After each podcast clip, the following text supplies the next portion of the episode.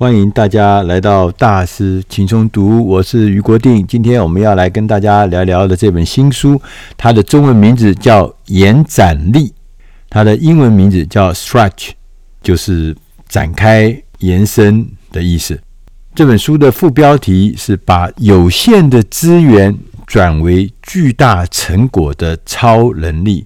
这本书的作者是史史考特·索南星，他也是美国莱斯大学管理学的教授。这本书呢，其实对我们现在的人可能有很深刻的印象，就是我们会发现，不管是在国外或者是在台湾各地的选举，很多当选人。都是看起来没有什么资源的，看起来是素人的，看起来呢应该不会当选的，可是他们都当选了。在这本书里面，我们可以看到中间有一些清清楚楚的例证。有的人他认为，如果我不能够获取资源，我不能够得到抢到。更多的资源，我在我的工作成果上面一定呢就会受到影响，所以有很多的人呢就非常非常的强调获取资源的重要性，但是他们却低估了自己运用现有资源的能力。我们的作者 Scott 索南辛教授，他是从管理心理学的研究当中，用一个一个不同的个案推翻习以为常的迷思。揭发为什么有些人和有些组织可以用很少的资源击败那些资源很丰沛的对手，其中的关键就在于一个是追逐资源，另外一个是延展资源。同样，我们为了获得更好的成果，追逐资源者呢，他通常就会想怎么去拿到更多的资源，因为他们相信资源如果不足的话，我一定会失败的。要钱没钱，要人没人，要品牌没品牌，要产品没产品，好像看起来每一样东西都跟我的竞争者呢都不足，所以他就追逐资源者，就要拼命的去想办法去获得更多的资源。但是另外一面，延伸志愿者呢，他是抱持的不同的心态，他们把重点放在更善用资源，他们不会去问自己没有什么，而是懂得随机应变。寻找创新的方法来达到目标，即使他们拥有的资源没有别人那么丰富。延展资源者会展现出的延展力，通常是包含以下四个元素：第一个是以老板的心态自居，就是延伸资源者会像老板的一样去思考、去行动，而不需要等到上级的允许。才会做出改变，所以他不是一推才会一动，他是一个自己知道方向、自己会有思考的。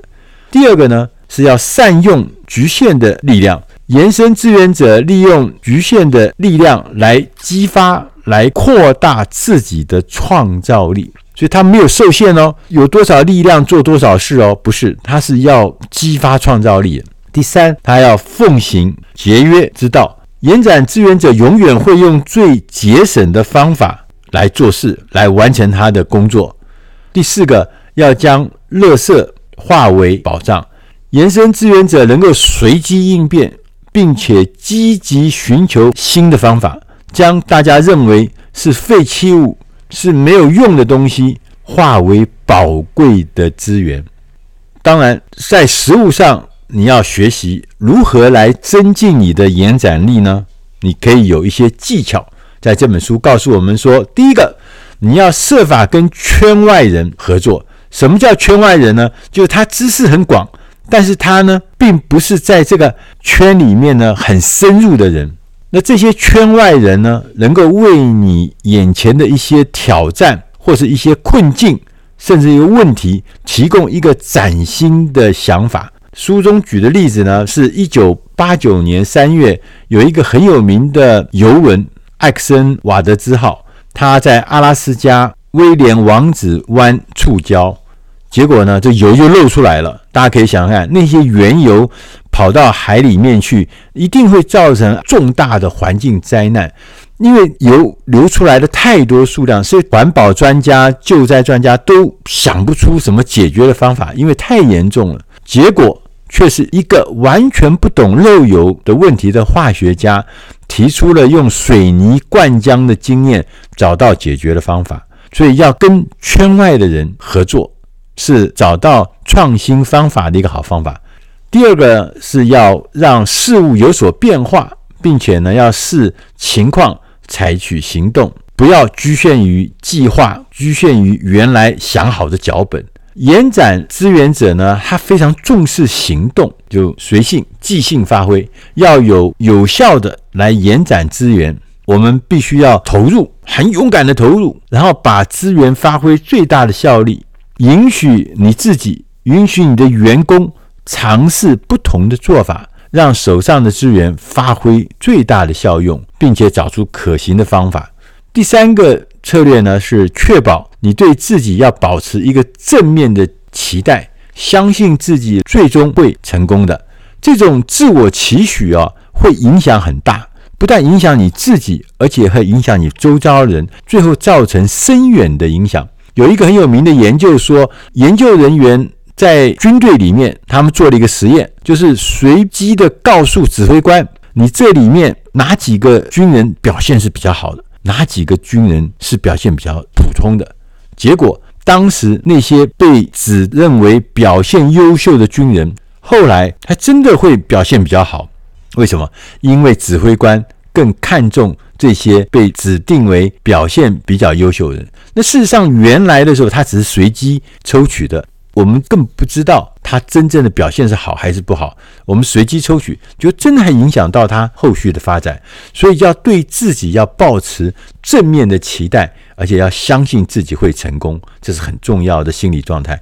第四个策略是寻找看似不相干却奏效的组合，试着混搭来发挥更好的用途。延展资源者很善于用他现在所有。全部的资源，他不会只用一部分。他因为资源比较少，他就会用全部的资源，而且设法求来、借来、偷来的资源。它不是只有手上的资源，它会扩大使用它任何可以取得的资源。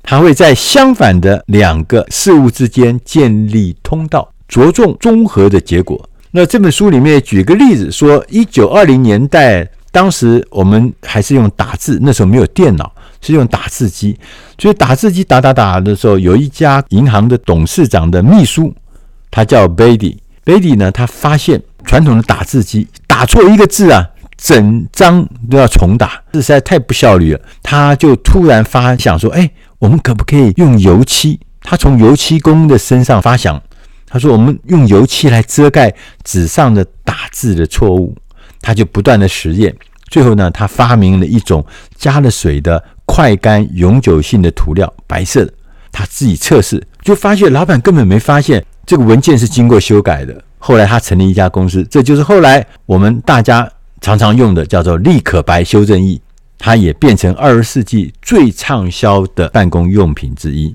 短期而言，追求资源或许能够得到一些回报，得到一些利益，但是长远来看，追求资源者是不会得到满足的，因为他永远都觉得我的资源不够，所以他不断的会有挫败感。可是延展资源就不一样，它是将已有的资源发挥优势，所以你越发挥你的延展力，你就会让事情变得更容易，让所有的事情是从这个延展力展现出来的。本书的作者还特别讲了一段话，我觉得非常有意思，跟您分享。他说：“发挥延展力的第一步，就是要变更思维模式。这项改变很简单，但是很重要。我要舍去拥有更多资源等于获得更好成果的老思维跟老信念，而要把它改成一个叫善加运用资源等于获得更好的成果。改变思维可以带我们远离失去人性。”而且永远无法获胜的资源争夺战，我们过去就是要去抢资源才能上战场，并且提供了我们应付难题的方法，同时放大我们现有的资源，摒弃追逐模式后，我们开始培养延展的技巧。作为一个圈外人，并且寻求新的经验，以发挥资源非典型的用途，让自己习惯有时未事先规划工作的方法，设想呢，引发正面的预言，以提高资源的价值。当你学到如何拥抱并且扩大近在眼前却从未发觉的价值时，你将开启无限的可能。而达到意想不到的成就。以上的内容是出自《大师轻松读》第七百零一期，延展力，希望你会喜欢。谢谢大家，再会。